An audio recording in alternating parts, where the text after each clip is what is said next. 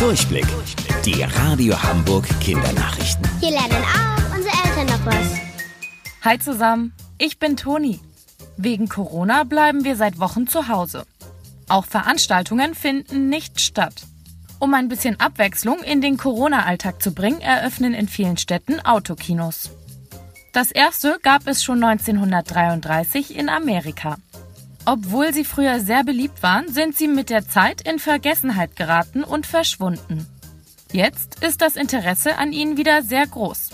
Denn das Praktische ist, beim Autokino muss man nicht aussteigen. Jeder kann dort einfach hinfahren, auf einem Platz parken und schon geht's los. Die Leinwand ist weiter oben aufgehängt, damit auch die Autos weiter hinten etwas sehen. Damit auch alle verstehen, was in dem Film gesagt wird, kommt der Ton aus dem Radio. Dafür werden kleine Sender an den Autos platziert. Das ist also wie ein normales Kino, nur eben im Auto.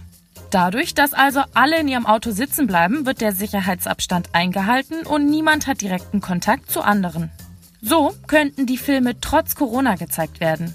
Bei uns in Hamburg gibt es auch schon Pläne für so ein Kino auf dem Heiligen Geistfeld. Ob die Stadt das erlaubt, ist aber noch offen. Die Polizei in Thüringen und Hessen erlebt gerade eine etwas andere Verfolgungsjagd. Statt Verbrechern sind sie Kühen hinterher.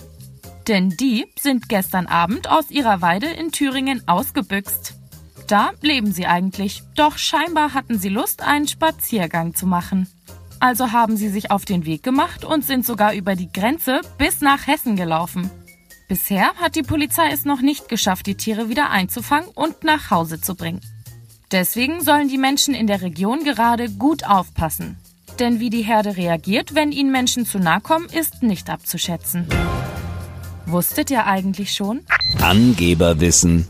Vor vielen Millionen Jahren gab es Palmen am Nordpol.